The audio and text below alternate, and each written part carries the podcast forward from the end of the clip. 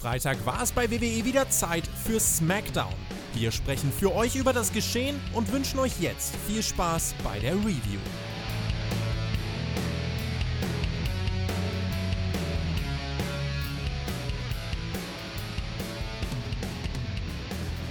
Spotfight Wrestling Podcast, Donnerstag, der 4. Juli 2020, Unabhängigkeitstag in den USA.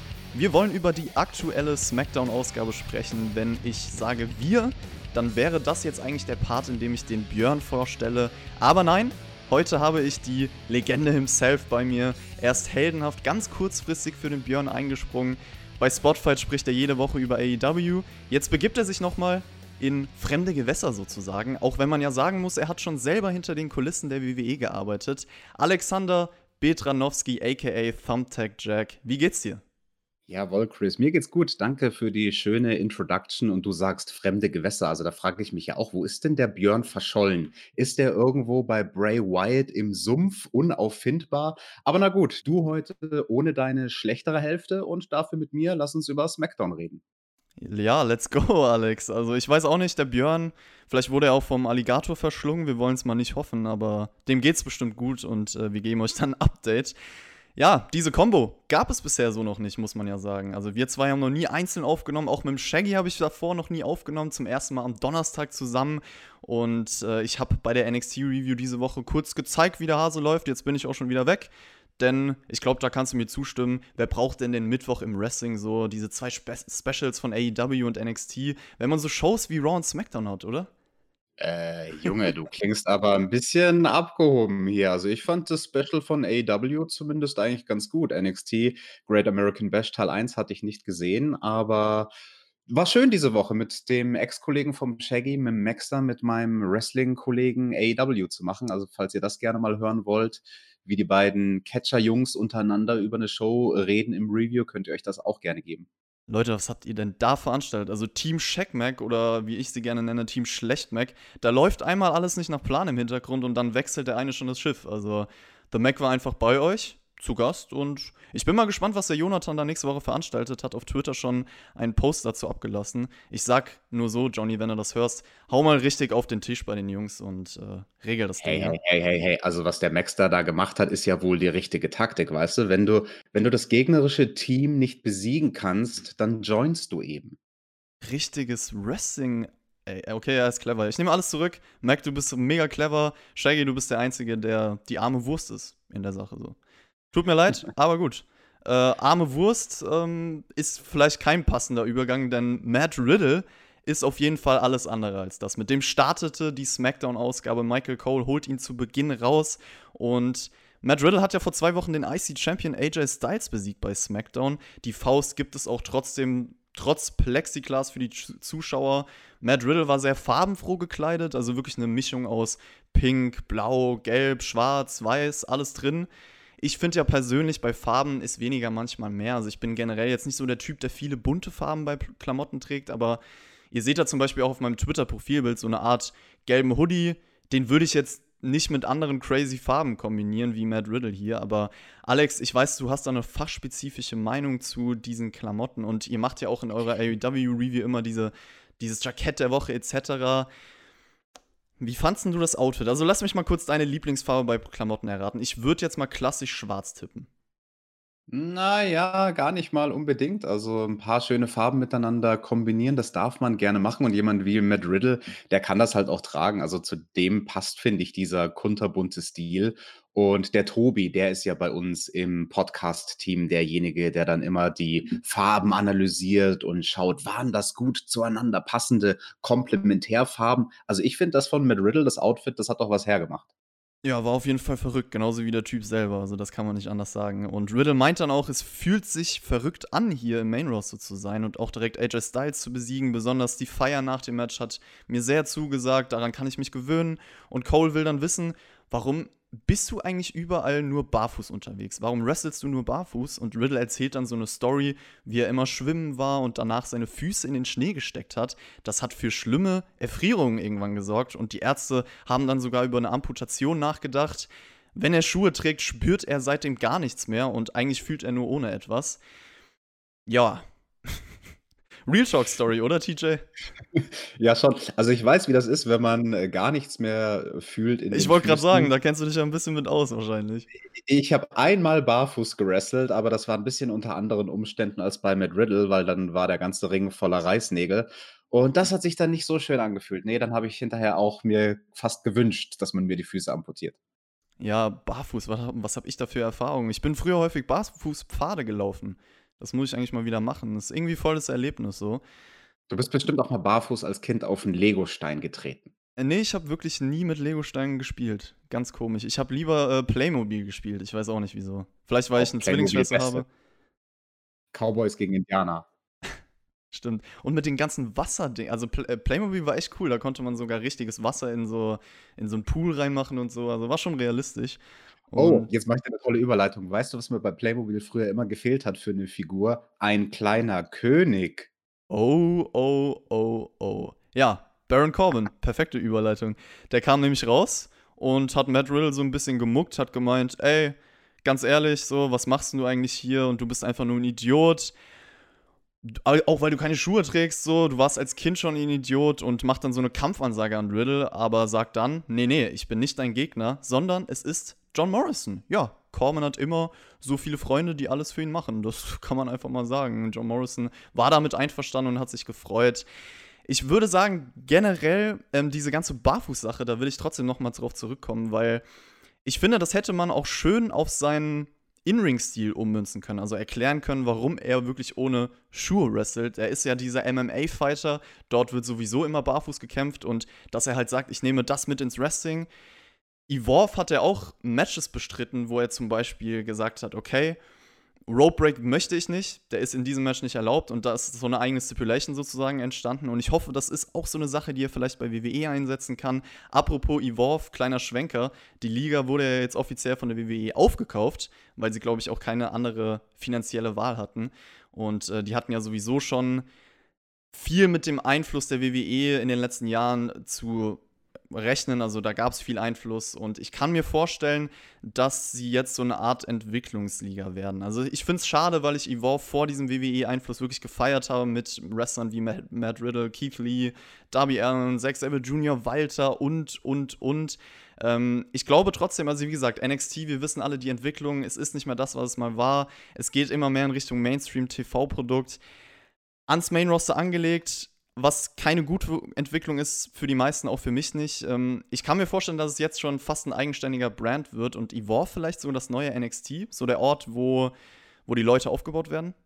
Ja, das könnte ich mir auch durchaus vorstellen, dass Evolve vielleicht so was wird wie die Vorstufe zu NXT und definitiv 'ne interessante Entwicklung. Und ja, man hat sich ja auch die ganze Library gekauft, also das ganze Videomaterial von Evolve. Vor allem bei Leuten wie Matt Riddle, da ist das natürlich tolles Kanonenfutter, ne, fürs WWE Network oder auch einfach so für Highlight-Pakete, wenn man mal zeigen will, was hat der Typ früher gemacht, wo er noch im Independent-Bereich unterwegs war. Und m mit dem Barfuß, ja, da hast du 'n guten Punkt angesprochen. Das ist tatsächlich 'n bisschen verschwendetes Kanonenfutter, sage ich mal, weil man hätte was draus machen können, ne? Matt Ja. Riddle hätte erwähnen können: „Ja, ähm, ich komme aus dem MMA und da habe ich dann natürlich im Kampf meine Vorteile, wenn ich barfuß unterwegs bin.“ Stattdessen bringt man hier die Story aus seiner Kindheit. Ja gut, ist auch interessanter Background, aber nichtsdestotrotz, lass uns zu dem Match kommen, weil das fand ich 'ne sehr, sehr interessante Paarung-Match, was wir so auch noch nicht gesehen haben. Morrison gegen Matt Riddle, das sind ja durchaus, finde ich, 2 Typen, die stilistisch sehr, sehr gut zusammenpassen. Also, es ist irgendwie 'n bisschen Styles-Clash, aber irgendwie auch nicht. Also, irgendwie passt's auch sehr, sehr gut zusammen. Es ist es ist so komplementär wie die Farben von Matt Riddles Outfit. Du bist einfach 'n Experte, TJ. Diese Sprüche. Ja, ich finde auch dieses Match, was dann folgte, hat für Riddle noch mal irgendwie mehr erreicht als jetzt dieses Anfangs-Promosegment. Also, da ging's schon eher in diese Unterhaltungsrichtung, die ja auch zu Matt Riddle dazugehört, keine Frage. Äh, das ist einfach er. Aber ich hoffe, dass man wirklich auch mehr in diese ernste Kämpferrichtung noch mit ihm geht. Und dafür war das Match eigentlich gut. Corbin war auch im Kommentatorenpult. Wir hatten viel Mat-Wrestling zu Beginn. Riddle, der häufig den Ankle Lock ansetzt und sich auch nicht einfach abschütteln lässt. Und ja, sich dann auch hypt, wirklich mehr Kicks einstecken will, immer mehr auch Chops möchte, Chops selber zeigt, aber dann gibt's 'n Griff ins Auge von Morrison. Und TJ, ich hätte mir in diesem Moment gewünscht, dass da jetzt wirklich so 'ne harte Chop-Schlacht entsteht und Morrison einfach mitgeht. Ja, äh, das tut mir sehr leid, dass du die nicht gekriegt hast, aber es gab dann später in dem Kampf, da wirst du jetzt bestimmt auch gleich dazu kommen, 'ne sehr interessante Aktion, finde ich, von Morrison, wo er Riddle in diesen Razor's Edge hochgenommen hat und dann quasi noch mal so um 360 Grad rumgewirbelt hat. Das Ding musste ich mir auch erst mal direkt zweimal anschauen. Richtig krasse Aktion und also auch es zeigt dir mal wieder, was Morrison eigentlich auch für ein Kraftpaket ist, dass der so 'ne Aktion machen kann gegen jemanden wie Matt Riddle. Der ist ihm halt körperlich dann doch noch ein kleines Stückchen überlegen und also heiden Respekt habe ich da vor Morrison. Der ist halt nicht nur beweglich, sondern der ist halt auch wirklich stark. Ja, das war wirklich 'ne sehr coole Transition einfach in diese Art Slam und generell haut Matt Riddle draußen Corbin noch eine rein. Es gibt so 'ne Bro to Sleep German Suplex Combo und dann auch 2 Spanish Flies von Morrison, also einmal vom Top Rope und direkt einen anderen hinterher, der auch für Nearfall gesorgt hat. Riddle dann kommt mit vielen seiner Signature Moves und es gibt Ablenkungsversuche von draußen, aber Matt Riddle rollt Morrison kreativ ein und holt sich den Sieg nach einer Viertelstunde. Ich würde sagen, das war ein echt gutes TV-Match. Also, wie im Styles-Match ist mir auch aufgefallen, Riddle darf seinen Stil ausführen. Es hatte eine starke Intensität. Man hat ein paar Big Moves reingebracht. Überraschungsmomente, Kontersequenzen, also einfach schön anzusehendes Wrestling und auch in den letzten Minuten geschafft, ein paar glaubhafte Nearfalls zu kreieren. Ich muss auch sagen, ich liebe es eigentlich jedes Mal, wenn Riddle diese schnellen Combo-Moves auspackt. Also das gefällt mir gut. Und ja, Matt Riddle hat bisher die richtigen Gegner bekommen bei SmackDown. Tut der Show mhm. auf jeden Fall mit seinem Wrestling gut. Und sowas als Opener tut der Show halt auch gut. Also wirklich eine tolle Paarung. Jemand wie Morrison, der jeden gut aussehen lassen und jeden Stil mitgehen. Und ich hätte mir vielleicht nur gewünscht, dass man dieses Redesegment mit Matt Riddle vorher im Ring vielleicht sogar an einer anderen Stelle in der Show positioniert. Also, ich finde das immer stärker, wenn man wirklich heiß reinstartet mit einem Wrestling-Match. Klar, hier wollten sie es aufbauen. Warum tritt er denn überhaupt gegen Morrison auf? Aber ich finde, das ist immer der bessere Start in der Show, wenn es wirklich direkt mit der Action losgeht. Ja, stimme ich dir zu. Vor allem aufgebaut hat man es ja nicht wirklich. Also die Erklärung war ja nicht wirklich da, deswegen hätte das Match auch einfach so stattfinden können. Und ich bin auch der Meinung, das Anfangssegment hättest du in dem Sinne nicht gebraucht. So wie es jetzt war, war es auf jeden Fall ein guter Einstieg in die Show. Ich bin auch überrascht, dass man es bisher gut macht mit, mit Riddle im Main Roster. Das ist ja keine Selbstverständlichkeit. Und auch John Morrison, man sieht, was mit ihm möglich wäre, wenn er nicht dieses Comedy-Ding mit The Miz die ganze Zeit fahren müsste. Das will ich auch nochmal sagen. Ja, dann gab es eine Attacke von AJ Styles gegen Matt Riddle auf der Stage. Er hat ja noch ein IC-Title-Match offen eigentlich. Genauso wie Drew Gulak, der AJ Styles vor ein paar Wochen besiegte, hilft Matt Riddle, brawlt sich mit AJ Styles. Smoother Übergang zum nächsten Match. Das ja, bedeutet auf jeden Fall eine lebhaftere Show, oder? So, so eine Transition. Definitiv. Also, das ist eine Sache, die wir zum Beispiel bei AEW manchmal positiv erwähnen. Denen gelingt das oft auch sehr, sehr gut, schöne Übergänge zu schaffen von einem Segment ins nächste Segment, dass dann so ein schöner Flow der Show entsteht. Und das hat mich hier auch sehr gefreut, das bei SmackDown zu sehen. Und ja, interessantes Match, was wir dann gesehen haben: AJ Styles gegen Drew Gulak. Um den IC-Title sogar. Und Styles wrestelt im T-Shirt. Also die meiste Zeit eigentlich oder sogar die ganze Zeit, glaube ich. Ich mag das irgendwie nicht. Ich weiß nicht wieso, aber ich kann mich zum Beispiel auch noch an Stings TNA-Zeiten erinnern, relativ spät, wo er damals auch nie sein Shirt ausgezogen hat. Das wirkt irgendwie so unfertig. Ich frage dich jetzt mal, weil du bist ja ein ehemaliger Wrestler, eine Legende, TJ. Wie viele Matches hast du denn schon nicht oberkörperfrei bestritten? Naja, also ich habe das ist bei mir vielleicht ein bisschen anderes Ding, weil ich ja. natürlich auch oft Deathmatches bestritten habe. Ich habe Da hast du eine Ausrede auf jeden Fall. Ja, ich habe, wenn dann mein Shirt angelassen, wenn ich keinen Bock auf die Stipulation in dem Match hatte. Das war halt dann vor allem, wenn's irgendwie Stacheldraht war und da habe ich mir gedacht: „Ne, da da lasse ich vielleicht lieber mal zum Schutz mein T-Shirt noch an.“ Aber mich hat das, finde ich, gar nicht gestört. Also, bei jemandem wie AJ, der halt ein durchtrainierter Athlet ist und so, ich finde, das ist immer noch ein guter und runder Look und alles. Aber wo wir bei den Outfits sind, was mir sehr positiv aufgefallen ist, war bei seinem Gegner, bei Drew Gulak. Der hatte nämlich was auf seinen Wristbands stehen, nämlich Havoc ein Tribut an einen, ja, kürzlich verstorbenen Wrestling-Kollegen, auch von mir und aber auch ein guter Freund von Drew Gulak und ja, Danny Havoc, der ist vor Kurzem gestorben und Drew und er, die waren sich sehr, sehr nah. Deswegen fand ich das schön, dass er da seinen Namen auf die Wristbands geschrieben hat. Auf jeden Fall, da kann man auch gerne noch mal auf euren Special Nachschlag Podcast verweisen. Den hast du ja mit Tobi aufgenommen, auch über Havoc und ja, hört da gerne mal rein, wenn ihr interessantere Details auch noch hören möchtet und eine, einfach ein Tribute für ihn sozusagen. Es gab auch kurze Zoom-In-Calls von Daniel Bryan während dieses Matches, die ich inhaltlich cool fand, weil er auch gesagt hat, so niemand out-heel-hookt Daniel Bryan außer halt Drew Gulak. Es kam halt nicht so authentisch rüber, also ich, so dass er währenddessen das Match geschaut hat, kaufe ich halt null ab. So, das wollte man verkaufen, aber es war halt sehr auffällig, dass es nicht so war. Wie hat dir diese, dieses Stilmittel gefallen, dass man halt währenddessen noch Daniel Bryan manchmal gesehen hat, dass er so einen Anruf sozusagen gemacht hat? Ja, ich verstehe schon deinen Kritikpunkt daran, aber ganz ehrlich, also Zeiten von Corona und Pandemie und Leute können und wollen vielleicht nicht immer reisen. Da, da zwinker ich hier oder, oder drücke ein Auge zu und sage, ja, es ist schon okay. Im Match selber methodischeres Pacing kann man sagen als im ersten Match. Styles hatte ziemlich lange die Kontrolle. Es gab dann so einen Michinoku Driver von Drew Gulag. Gulag wird dann in einem Powerbomb abgefangen. Direkt hinterher der Styles Clash, was eine coole Sequenz war. Und äh, dann der Phenomenal Forearm und die Titelverteidigung für AJ Styles nach 17 Minuten. Also, Alex, zwei längere Matches für TV-Verhältnisse bei SmackDown, oder? Mhm. Und beides halt auch sehr, sehr gute Matches. Auch hier hatten wir natürlich mit AJ Styles und Gulag eine Paarung. Das passt einfach gut zusammen. Die beiden haben sich da wirklich schön ergänzt vom Stil. Und ich fand das Finish sehr, sehr interessant aufgebaut, weil ja, AJ Styles natürlich hätte er covern können nach dem Styles Clash. Haben die Kommentatoren auch gesagt, oh, das ist ein Fehler. Warum geht er dann nicht zum Cover direkt? Aber er wollte halt nochmal einen hinterher setzen, nochmal das Ausrufezeichen sozusagen ans Ende von dem Match setzen mit dem Phenomenal Vorarm und der hat ja dann schließlich den Sieg gebracht.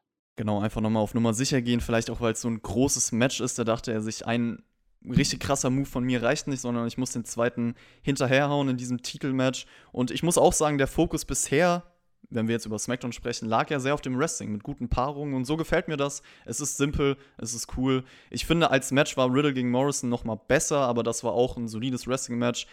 Für die Qualität vielleicht ein bisschen zu einseitig, wenn du verstehst, was ich meine. Also ich hatte mhm. nie gedacht, dass Gulag jetzt wirklich eine Chance in diesem Match hat. Das hätte der Qualität vielleicht noch mal gut getan, dass du da diese Hoffnungsmomente bekommst. Aber auf jeden Fall solides, Res äh, solides Wrestling und auch ein cleaner Sieg für AJ Styles. Tut ihm auch mal gut ja, das war die erste Stunde. Bis hierhin hat mir SmackDown Spaß gemacht, kann ich sagen. Ja, Dito. Also, wie du schon sagst, es war eine Wrestling-lastige erste Stunde und das zeigt ja auch, was du für ein krasses Roster da hast bei SmackDown, dass man mit nur in Anführungsstrichen zwei Matches gut eine Stunde Programm füllen kann. Ja, das ist richtig. Vielleicht hätten sie da weitermachen können oder mehr noch äh, den Fokus in diese Richtung lenken können wie in der ersten Stunde. Denn die zweite Stunde war dann etwas anders aufgebaut. Wir haben auf jeden Fall mehr Segmente und so bekommen, da kommen wir jetzt drauf zu sprechen. Ich bin gerade kurz nochmal auf unserer Raw-Review von Spotfight. Wir haben da ja für euch ein 250-Like-Ziel erschaffen. Die wurden noch nicht geknackt, Leute. Also ich bin ein bisschen enttäuscht. Gebt euch nochmal Mühe bis Dienstag. Da habt ihr noch Zeit, bis wir dann die Raw-Review aufnehmen. Wenn ihr es nicht schafft, dann wird das auf jeden Fall Konsequenzen haben. Und stimmt auch gerne wieder für die aktuelle SmackDown-Ausgabe auf unserer Website ab. Da gibt es ja jetzt die ganzen Abstimmungen. Das würde uns sehr, sehr interessieren. Kommentiert natürlich hier auch auf YouTube mit eurer Meinung und so. Lesen wir uns alles durch. Ja, Alex, kommen wir zu dem nächsten Segment und das war Bailey und Sasha Banks, die im Production Truck von der WWE vorher zu sehen waren und es wurde auch gesagt, sie haben etwas produziert, was sie uns gleich zeigen wollen. Sie stehen im Ring und man kann ja sagen, Bailey und Sasha sind jetzt schon fast der Ersatz für Charlotte, weil sie bei allen drei Brands zu sehen sind. Also sowohl Raw, NXT als auch SmackDown. Und das haben sie auch deutlich gemacht in ihrer Promo. Meinten dann, niemand hat Respekt vor uns, außer ein Mann, und zwar der Undertaker. Und dann gibt es auch eine Taker-Imitation die aber leider nicht so realistisch war. Bailey, tut mir leid. Und äh, statt einer Taker-Tribute sollte es dann für sie zwei eine Tribute geben. Der Film wird abgespielt. In diesem Film beide sagen übereinander, ja, wir sind so krass. Und wenn ich mir dieses Video so anschaue, wenn sie das wirklich selber gemacht haben, sollten sie vielleicht über einen zweiten Job als Cutter nachdenken, Alex. Du bist ja, bist ja äh, ein Experte, so was deinen Beruf angeht. Was sagst du denn zu diesem Film? Ja, ich bin das selbst von Beruf. Ich bin Cutter fürs Fernsehen hier in Deutschland und ja, also Heidenrespekt. Wie gesagt, wenn die beiden Mädels das selbst geschnitten haben, dann, äh, können sie auch gerne jetzt direkt raus aus dem Ring und 'ne andere Karriere machen, wo sie sich sehr viel weniger wehtun werden, definitiv. Nein, aber natürlich ein stark produziertes Video. Also, so was kann WWE halt einfach. Da hat man auch hier, finde ich, den perfekten Song gewählt, schön gemischt, die Statements von den beiden mit dann wieder den Lyrics von dem Song. Das das hat sich schön organisch so hin und her gespielt und richtig stark. Also, das ist halt wirklich was, was WWE besser kann als sonst irgendjemand auf dem Planeten und was für mich tatsächlich sehr herausgestochen ist im positiven Sinne bei dieser Sendung, weil ich halt aktuell weil wir natürlich der Tobi und ich immer die AEW-Reviews machen. Das ist halt das Wrestling, was ich aktuell am meisten gucke, AEW. Und im Vergleich dazu war das halt hier echt noch mal 'n ganz anderes Level von Production Value. Ach, sehr interessanter Vergleich, okay. Ja, Videos, AEW, WWE, da muss man natürlich so so häufig man WWE auch kritisiert, ähm, für die Professionalität kann man sie meistens eigentlich nicht kritisieren. So, da sollte sich jeder einig sein. Und ähm, ja, es gab in diesem Segment dann weiterhin Bailey und Sasha, die im Ring herumspringen und für sich selber Thank You Chance anstimmen. Alexa Bliss und Nikki Cross kommen dann raus, zählen ihre Erfolge auf, offensichtlich um sich über Bailey und Sasha lustig zu machen. Nikki Cross meint dann, sie schafft alles wegen ihrem Herz und sie wird neue SmackDown Women's Champion. Bailey und Sasha lachen darüber, aber Bailey kassiert von Alexa eine und Sasha fordert sie im Namen von Bailey zu einem Match heraus. Das war die letzten Wochen immer anders, Alex. Ich weiß nicht, ob du das auf dem Schirm hast, aber es war öfter so, dass Bailey halt für Sasha Banks irgendwie ein Match festgesetzt hat und jetzt hier mal umgedrehte Rollen.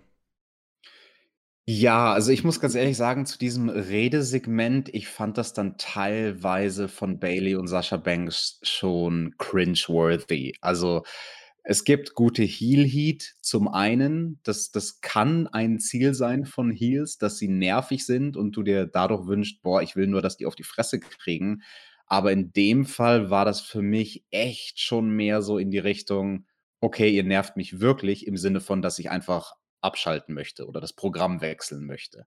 Also, ich weiß nicht, aber ich glaube, da müssen sie vielleicht ein bisschen vorsichtig sein oder da darf's dann auch mal 20 Sekunden früher passieren, dass die Babyfaces kommen und sie unterbrechen. Weil ab da war's ja dann eigentlich wieder ganz, ganz witzig. Also, ich musste schon schmunzeln, wie Alexa Bliss und, ähm, Nikki Cross da irgendwelche welchen Bullshit erzählt haben auf ihren beiden kleinen Zetteln, die sie da er dabei hatten mit Errungenschaften aus ihrem Leben und Nikki Cross wäre die Königin von Schottland. Also, ich weiß ja nicht, davon davon habe ich bisher noch nichts gehört. Und sie wäre irgendwie die 200 noch was Anwärterin auf den Platz des Throns der Königin von England und so 'n Scheiß. Also, das fand ich dann eigentlich ganz nett als Konter von den Babyfaces.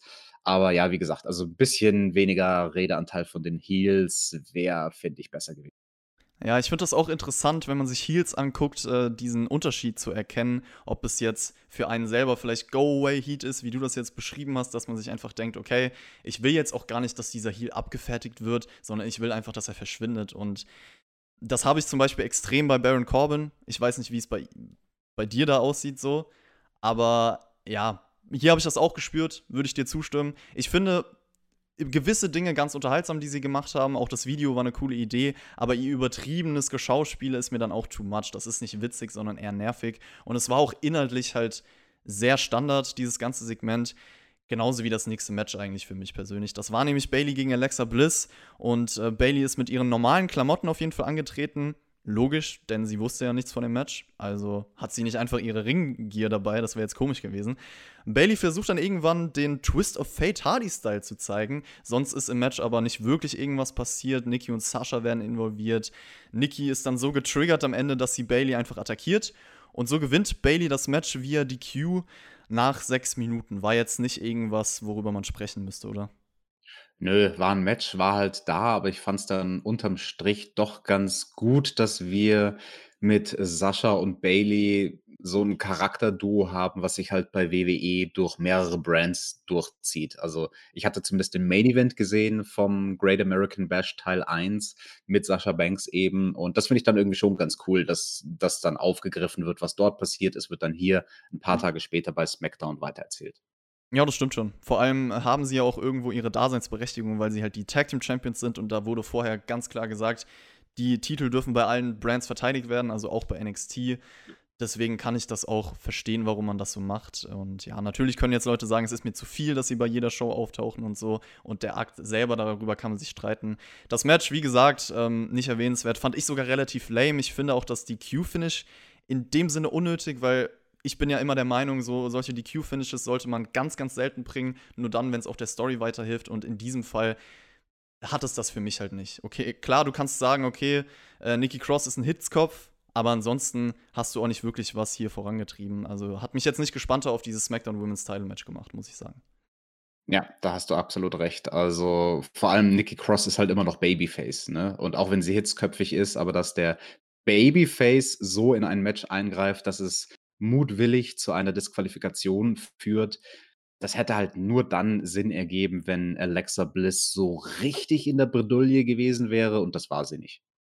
Ja, Bray Wyatt und Braun Strowman, da gab es auch ein Video-Package und ich bin ja froh, dass ich dich hier an der Seite habe. Das, das passt ja wie die Faust aufs Auge, weil wir haben zwei Videos und du bist einfach der Experte dafür, deswegen kannst du was dazu sagen. Aber bevor wir darüber sprechen, wir haben Braun Strowman und Bray Wyatt jetzt wieder ohne direkte Beteiligung in der Show.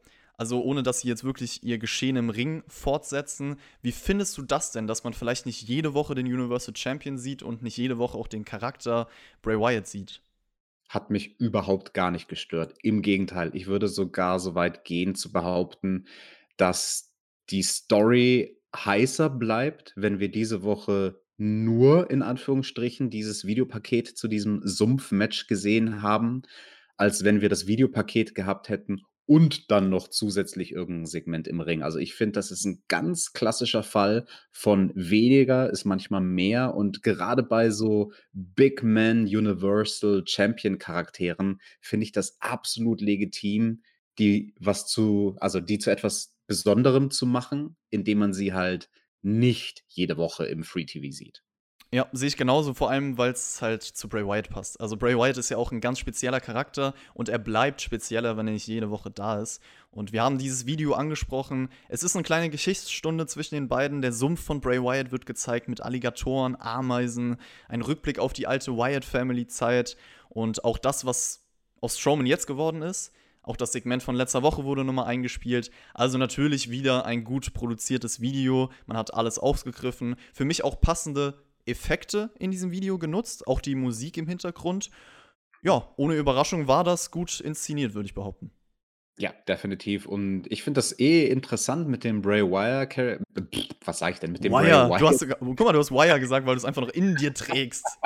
ich habe an Barbed Wire gedacht. Den gibt es auch im Sumpf irgendwo noch ein Stacheldraht an einem Zaun, der da hängt. Nein, der Bray Wyatt-Charakter ist halt, finde ich, durchaus interessant, weil er so multidimensional ist. Also ich finde das ganz cool. Also ich denke, Teacher, da scheiden. Äh, Teacher, ganz kurz, multidimensional. Ja. Äh, viele Leute haben auch geschrieben unter unsere Reviews, äh, Bray Wyatt würde sie an Mick Foley erinnern mit den drei verschiedenen Gimmicks, also mhm. Mankind, mhm. Dude Love, Cactus Jack.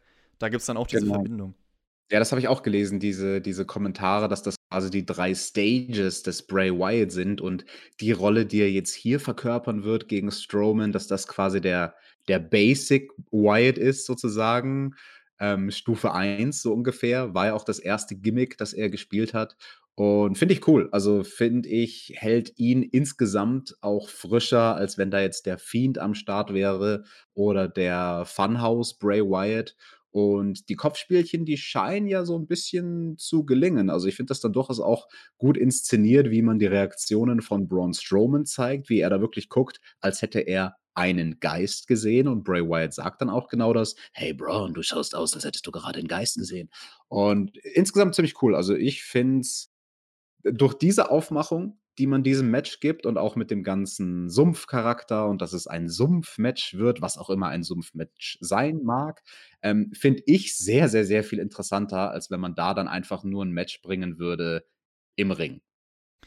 Ja, es wird wahrscheinlich so eine Art cineastisches Match. Und ich weiß, Alex, dass du das Boneyard-Match gefeiert hast. Es wird ja wahrscheinlich ähnlich von diesem, vom Style her werden, wie man das auffährt. Und es ist auch eine Umgebung außerhalb ich würde auch sagen, ich gebe der Sache mal eine Chance und äh, vielleicht suhlen sie sich ja im Schlamm oder schwingen sich an Lianen, keine Ahnung, was kann man da noch für Sachen abziehen? Wie wird denn ja, dieses Sumpfmatch? Ja, ich frage mich auch, was man da so für Dinge im Hintergrund platzieren wird, was für vermoderte Gegenstände. Keine Ahnung, vielleicht sehen wir ja da verrosteten Zug mit der Leiche vom Björn, die so aus dem Lokführerfenster raushängt.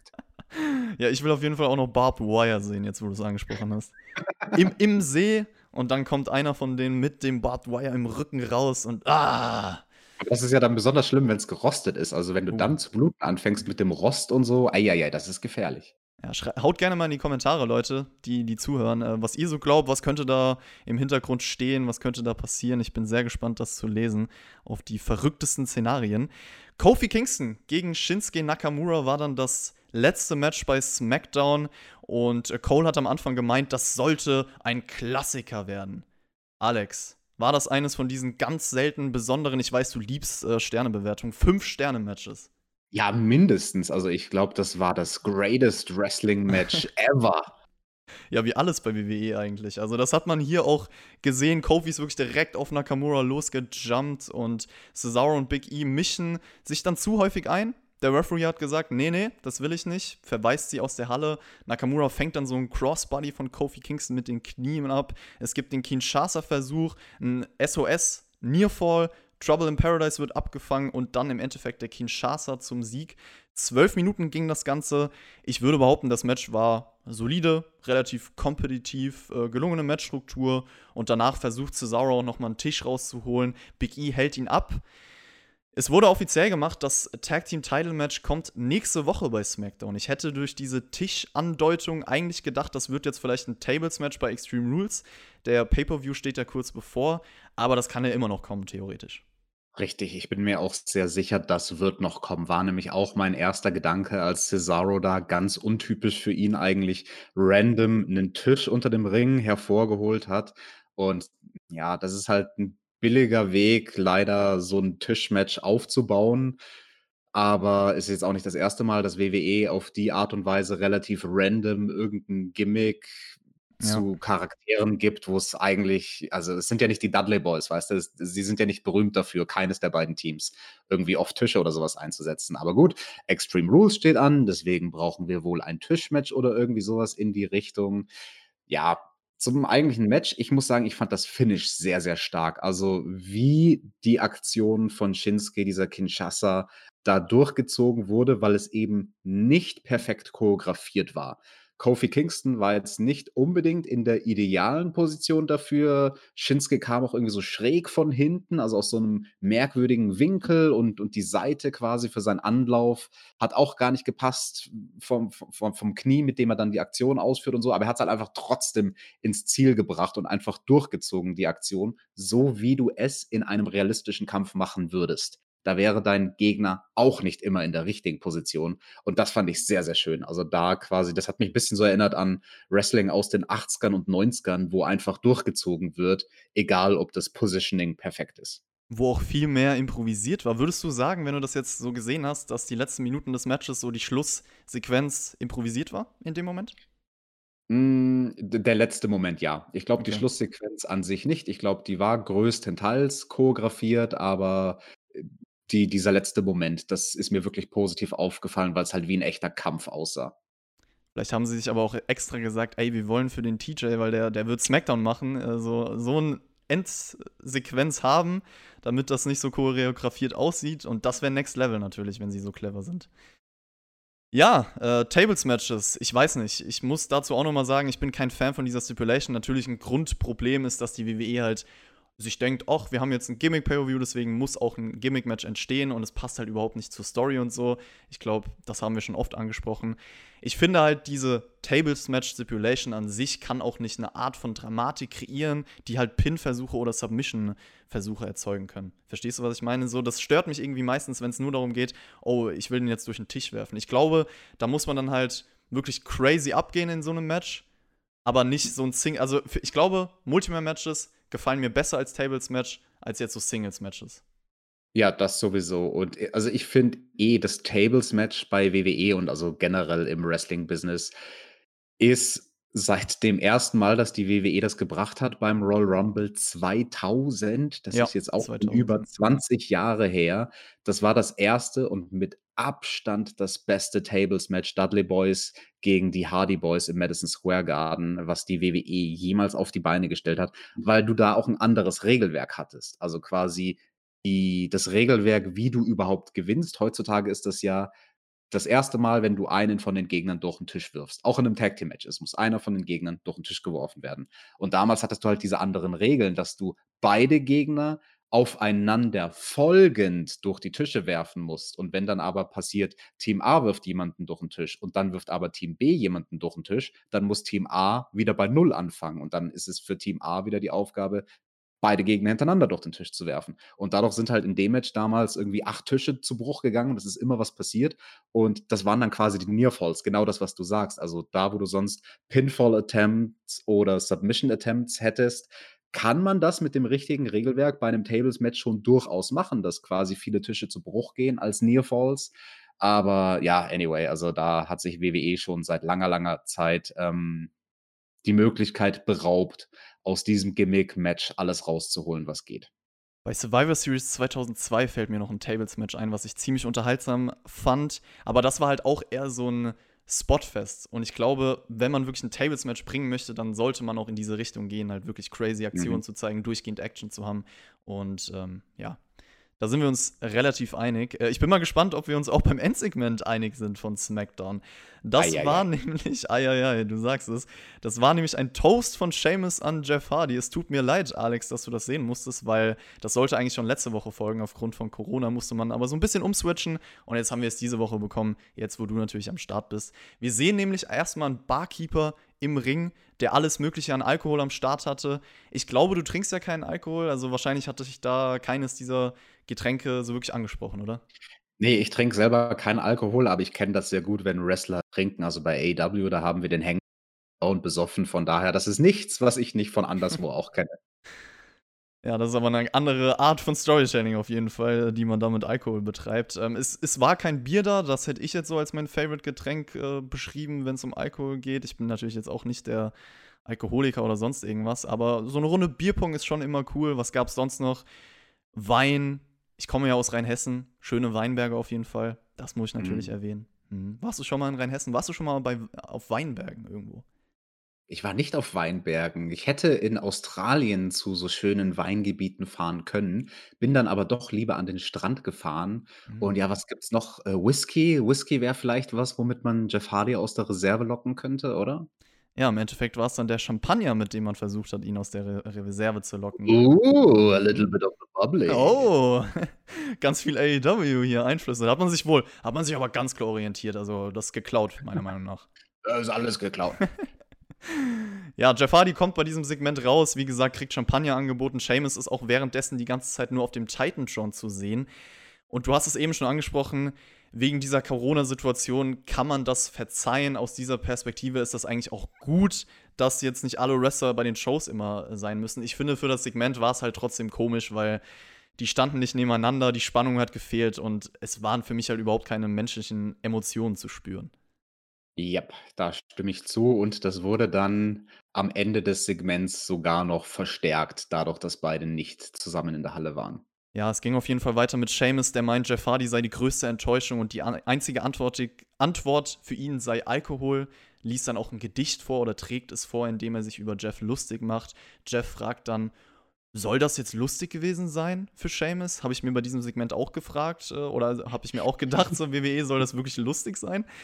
Äh, Seamus meint dann, er will Jeff nur helfen.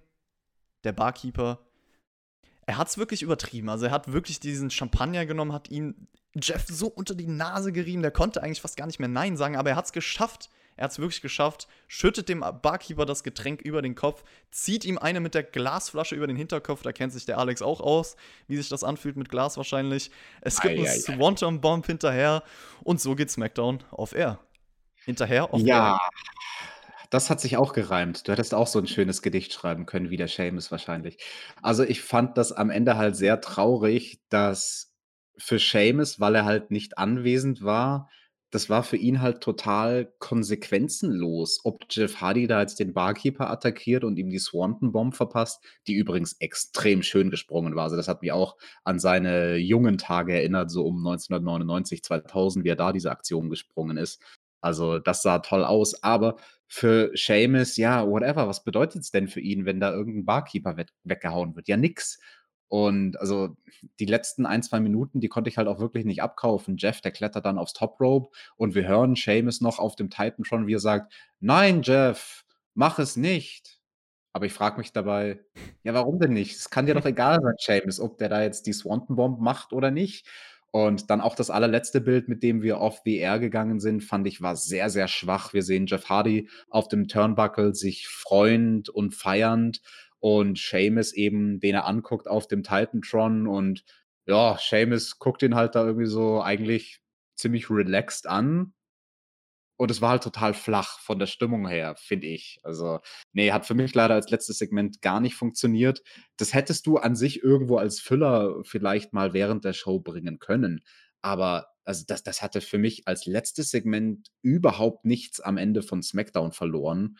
Und du hast eine ganz, ganz, ganz wichtige Sache gesagt, Chris, nämlich du wusstest nicht, ob du drüber lachen sollst. Und ich war vor ein paar Wochen schon mal hier bei SmackDown in der Review. Da gab es dieses Urin-Segment, wo Jeff Hardy dann in das Gefäß pinkeln musste und Aua. Sheamus dann den Urin ins Gesicht geworfen hat. Und da war das genau so ein Fall auch von soll soll das lustig sein oder oder ist das irgendwie ernst gemeint? Und ich finde, das ist das große Problem bei dieser Storyline.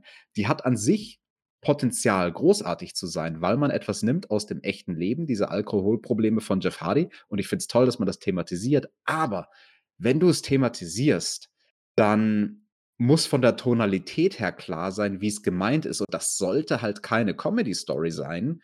Und es wirkt halt aber, wie es inszeniert ist, auch nicht wie eine funktionierende, ernsthafte Story. Das stimmt auf jeden Fall. Ich habe mich am Ende auch gefragt, hat Seamus irgendeine persönliche Bindung zu diesem Barkeeper? Es kam für mich eher so rüber, als wäre der halt kurz von ihm angestellt worden und dann dachte ich mir auch, komm schon, Junge, als ob du ein Problem damit hast, vor allem als Heel, dass der da jetzt abgefertigt wird. Also stimme ich dir zu. Und du hast was Gutes angesprochen. Die Story hatte ganz am Anfang Potenzial. Das haben wir beide auch gesagt, der Björn und ich, weil es halt was Neues war. Man hatte viele Details, mit denen man hätte arbeiten können. Man hat eine persönliche Geschichte, eine persönliche Charakterentwicklung. Aber ich finde, diese Story ist leider komplett zerfallen in den letzten Wochen durch natürlich das mit dem Urin auf der einen Seite, dieses Segment jetzt hier. Ich finde ehrlich gesagt, dass es einfach nur noch schlecht ist inzwischen. Ich fand auch dieses Segment schlecht, weil es fühlt sich so aus der Welt gegriffen an und man integriert Dinge, die einfach nicht gut sein können. Ich meine, come on, jemanden Urin ins Gesicht zu schmeißen. Und inzwischen steht Jeff Hardy auch einfach nur da wie der größte Loser. So, das, was ich am Anfang befürchtet habe. Und er sollte ja eigentlich in der Story jemand sein, der diese Probleme hat, unten ist, natürlich seine Struggle erfährt, gar keine Frage, aber irgendwie aus, als ein Held aus dieser Sache rausgeht. Und das sehe ich halt überhaupt nicht.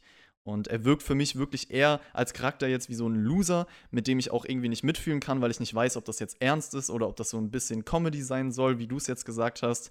Auch wie er die Flasche über den Kopf zieht, ist ja eigentlich eher eine Heal-Aktion, dieser arme, unschuldige Barkeeper. Also ich finde, das schadet alles nur Jeff Hardy und Seamus passt halt nicht in die Rolle. Deswegen ist es insgesamt für mich ein schlechtes Segment auf jeden Fall gewesen. Hm, interessant, was du da sagst mit Jeff Hardy, der quasi so ein bisschen als Loser inszeniert wird. Da frage ich mich ja, auf seinem T-Shirt hinten, da stand ganz dick und fett obsolete. Ob Obsolete. Ja. ob das auch irgendwie so ein Hinweis in die Richtung sein soll, dass er sich quasi innerhalb der Story als Character schon irgendwie fühlt wie ein Versager. Ja, obsolet kann man ja, glaube ich, auch übersetzen äh, von veraltet, äh, überholt, so in die Richtung. Und äh, ja, vielleicht hat er dieses Segment hier präsentieren wollen, so wie es sich für ihn anfühlt, sozusagen. SmackDown, Alex, wir sind durch. Wie hat sich die Show denn für dich angefühlt? Also, ich würde jetzt mal behaupten, der Abschluss war natürlich nichts. Das hat einen schlechten Beigeschmack hinterlassen. Aber ansonsten, SmackDown insgesamt, wie würdest du die Show beschreiben? Ja, ein ganz großes Gefälle. Also, die erste Stunde wrestlinglastig und stark, die zweite Stunde mehr segmentlastig als wrestlinglastig und von der Qualität her dann auch nicht so gut. Eben dann mit dem schwachen Abschlusssegment. Ähm, ja, also, wenn man sich ein bisschen Lebenszeit sparen möchte, guckt euch nur die erste Stunde an und dann habt ihr eine coole Ausgabe von SmackDown gesehen. Wir sind uns relativ einig, ich merke schon. Also die erste Stunde habe ich ja auch schon gesagt, hat mich unterhalten. Fokus auf Wrestling, simple Vorantreibung auch von ein paar kleineren Stories, also Styles Riddle, Corbin Riddle sind Matches, die jetzt entstehen werden. Ein cleaner Sieg für Styles, Riddle generell kann man sagen, gelungen bisher im Main Roster. Du hattest Kofi Nakamura noch in der zweiten Stunde, was auch ein solides Match war. Also das passt zum ziemlich guten Wrestling insgesamt bei SmackDown. Das muss man mal sagen. Das muss man auch mal positiv hervorheben. Aber leider hat mir der Teil mit den Frauen nichts gegeben und dieses Abschlusssegment war halt schlecht. Also zwei Seiten auf jeden Fall, zwei Gesichter diese Show, positives, negatives. Ich überlege immer noch so, was überwiegt für mich vielleicht ein bisschen mehr dieses Wrestling und diese erste Stunde. Ich würde jetzt inf einfach insgesamt behaupten, es war eine solide Show. Aber hätte auf jeden Fall besser werden können, wenn man sich die erste Stunde anschaut. Genau. Einigen wir uns auf solide Show, Daumen in der Mitte. Und mich würde sehr, sehr interessieren, an unsere Zuhörer eine Frage. Was findet ihr denn, wäre das beste Segment gewesen oder das beste Match gewesen, um diese Show abzuschließen? Also wenn man die Karten ein bisschen umgestellt hätte und nicht Jeff Hardy und Sheamus an den Schluss setzt, mit was hätte eurer Meinung nach SmackDown diese Woche off the air gehen sollen? Interessante Frage, ja, da könnt ihr gerne unten diskutieren und äh, TJ, wir sind am Ende angekommen. Ich bedanke mich nochmal recht herzlich, wirklich, dass du hier so kurzfristig eingesprungen bist und dass das dann so funktioniert hat. Also absolut top. Hat mich gefreut und hat mir auch Spaß gemacht. Wir haben ja, wie gesagt, noch nie zu zweit aufgenommen.